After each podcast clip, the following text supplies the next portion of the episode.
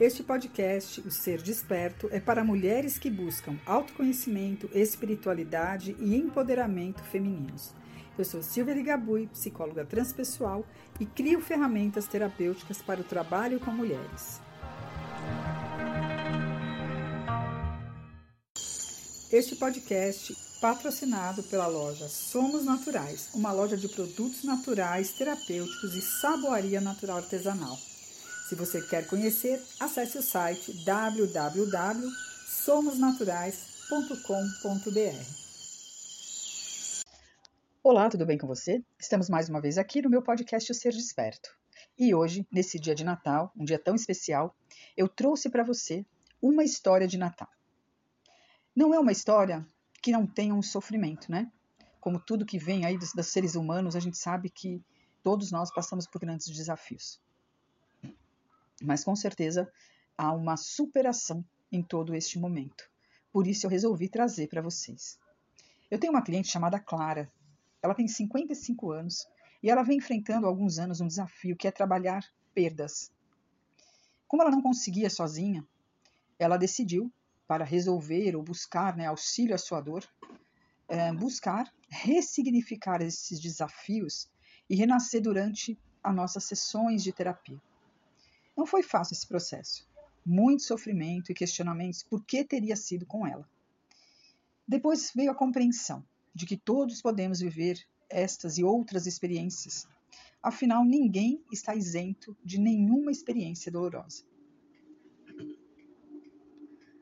Hoje, muita coisa mudou na vida dela e ela vivencia um outro momento. E por isso ela me pediu para eu contar para vocês essa história pois deseja que muitas pessoas, né, que quando um, olhamos e buscamos as soluções dentro de nós e nos conectamos ao divino, elas se apresentam as soluções das melhores formas. Ela disse até de formas inusitadas. Então ela me pediu para que eu contasse, que eu compartilhasse com vocês. E por isso eu resolvi trazer hoje essa história no meu podcast, criando, claro, um nome fictício para ela e para os envolvidos aqui nessa história. Então, uma vez numa pequena cidade do interior de São Paulo, onde as luzes de Natal brilhavam em cada esquina. Todos os anos era um Natal lindo nessa cidade. E ele tinha até procissão, onde os moradores se dedicavam em viver de forma mais acolhedora e bela nessa data em especial. E a nossa protagonista, ela amava esse momento do ano. Ela cuidava com muito carinho da sua casa para receber seus familiares. O Natal era sempre na casa dela e tudo lá ficava tão lindo que as pessoas se encantavam. Mas para Clara, esses últimos anos se tornaram um grande sofrimento, principalmente nessa época de Natal, pois ela revivia de forma muito dolorosa as perdas que tivera. Que, aliás, gente, não foram poucas. Marido e filho se foram em um acidente de carro. Bom, Clara trabalhava neste momento, né, já faz um tempo, até hoje trabalha numa loja local dessa cidade. E na véspera do Natal do ano passado, ela encontrou uma carta perdida de uma criança endereçada ao Papai Noel. E ela decidiu né, que ela iria encontrar essa criança para realizar o sonho que essa criança né, tinha e que escreveu nessa cartinha. E ela, muito determinada, foi buscar esse desejo especial dessa criança.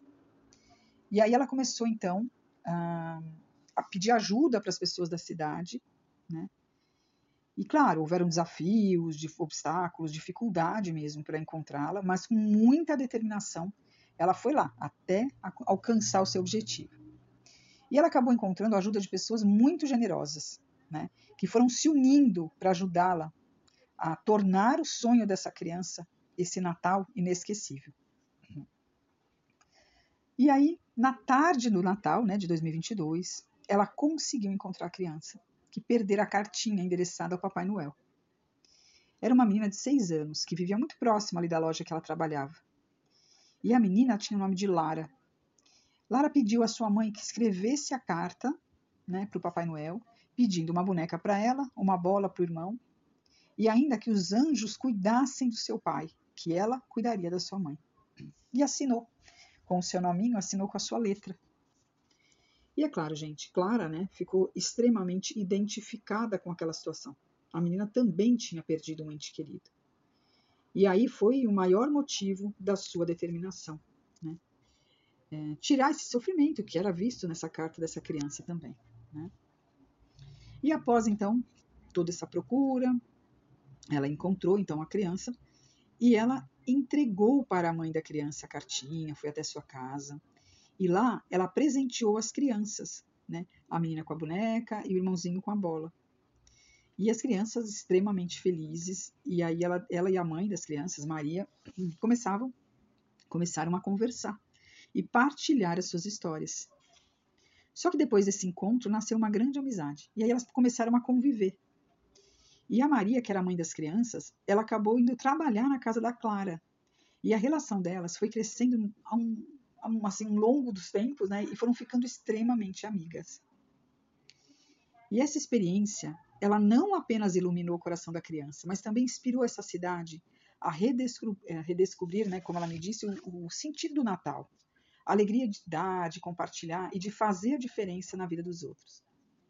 E naquele Natal, Clara percebeu que, mesmo diante das adversidades, o amor e a compaixão podiam transformar até o dia mais simples em algo extraordinário.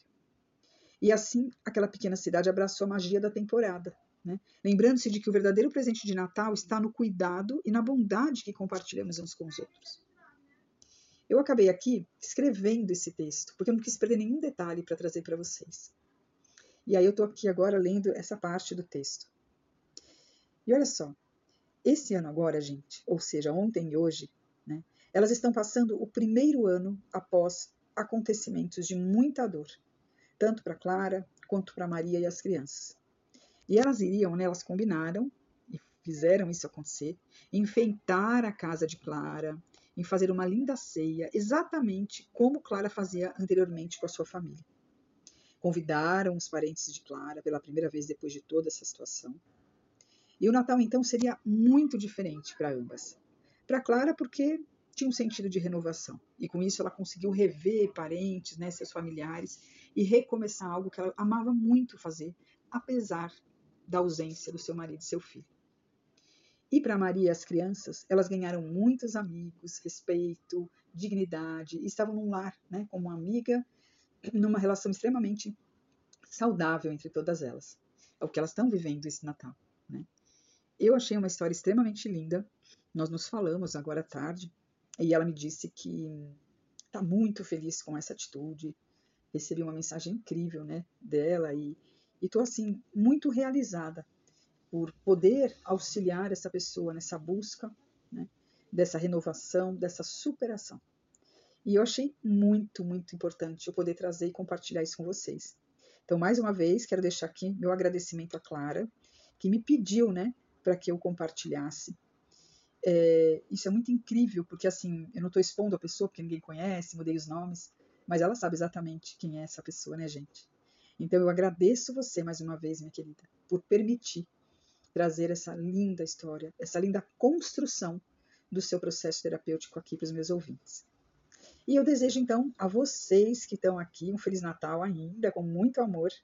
E a essa semana agora que a gente está entrando, Todos os dias a gente vai ter aqui é, um episódio meu e também de convidados. Nós vamos falar sobre a energia de 2024 em várias visões, né? Tipo numerologia, astrologia e outras mais, para que vocês entendam um pouquinho o que nos espera em 24.